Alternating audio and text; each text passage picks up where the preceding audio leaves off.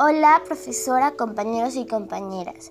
Mi nombre es Luciano Sebastián Mozumbite Carvajal y soy del quinto grado A, Colegio 1142, Señor de los Milagros.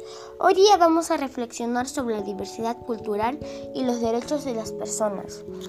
Bueno, todos sabemos que el Perú es un país mega diverso, ya que presenta mucha fauna, flora, arte, danzas, costumbres, etc. Lamentablemente, algunas personas no tienen cultura, no saben valorar ni respetar lo valioso que nuestro país, provocando la discriminación. Asimismo, las personas se burlan por su color de piel, rasgos físicos y por su idioma nativo. Por eso tenemos que respetar las, costumbres. Hoy día voy a plantear dos acciones que podemos implementar para fomentar el respeto a las costumbres y tradiciones de todas las personas. La primera es dialogar con los miembros de nuestra familia para saber nuestras procedencias.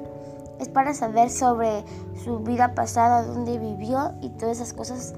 Y las cosas que, que en dónde vivió. Segundo, dibujar costumbres de un familiar.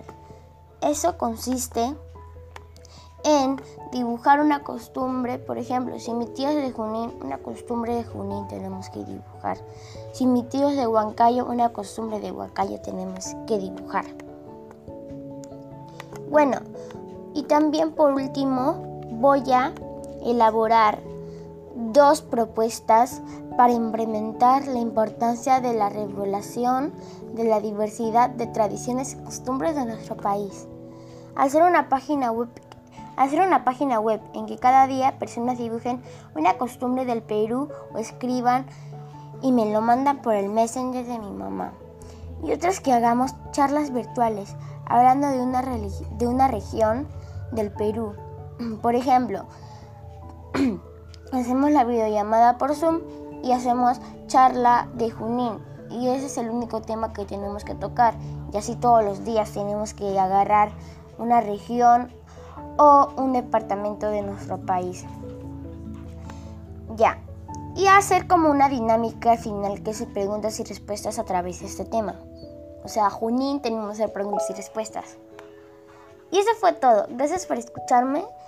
Y a las personas que discriminan, eh, quiero decirles que eso está mal, porque todos somos iguales, yo me creo iguales, y no hay por qué discriminar. Ahí también te pueden discriminar por tu color de piel.